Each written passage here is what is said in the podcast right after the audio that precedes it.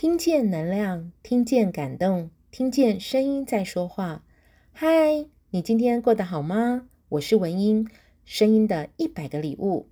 今天要送给你的礼物是：去见你想见的人吧。今年因为疫情的关系，大家很难相聚在一起。现在进入了秋季，虽然疫情趋缓了，但人们也开始忙碌于工作了。你是不是也发现，我们想见的人们很难再次相聚呢？因此，我今天要送给你一首我在网络上读到非常动人的诗作。诗名是《去见你想见的人吧》。去见你想见的人吧，还是那句话，趁我们还来得及。当我们想念一个人，就应该义无反顾地去见他，无畏路途的艰辛，不惧风餐露宿。去见你想见的人吧，趁阳光正好，趁微风不燥，趁花儿还未开到荼蘼，趁我们还能看到从东方升起的太阳。去见你想见的人吧。趁现在还年轻，还可以走很长很长的路，还能诉说很深很深的思念，还有机会再看看那朝思暮想的脸庞。去见你想见的人吧，趁世界还不那么拥挤，趁飞机现在还没有起飞，趁开往春天的地铁还没有启程。去见你想见的人吧，趁记忆还能够将过往呈现，趁现在时光还没有吞噬你们的留念，趁心灵的深处还有彼此的一方席位。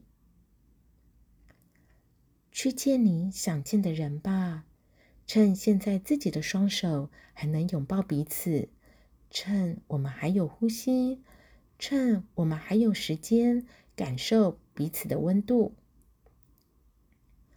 去见你想见的人吧，不必去幻想相见的场景，不必去焦虑如何言语，一个微笑，一个温柔的眼神，一句“我想你了”，足矣。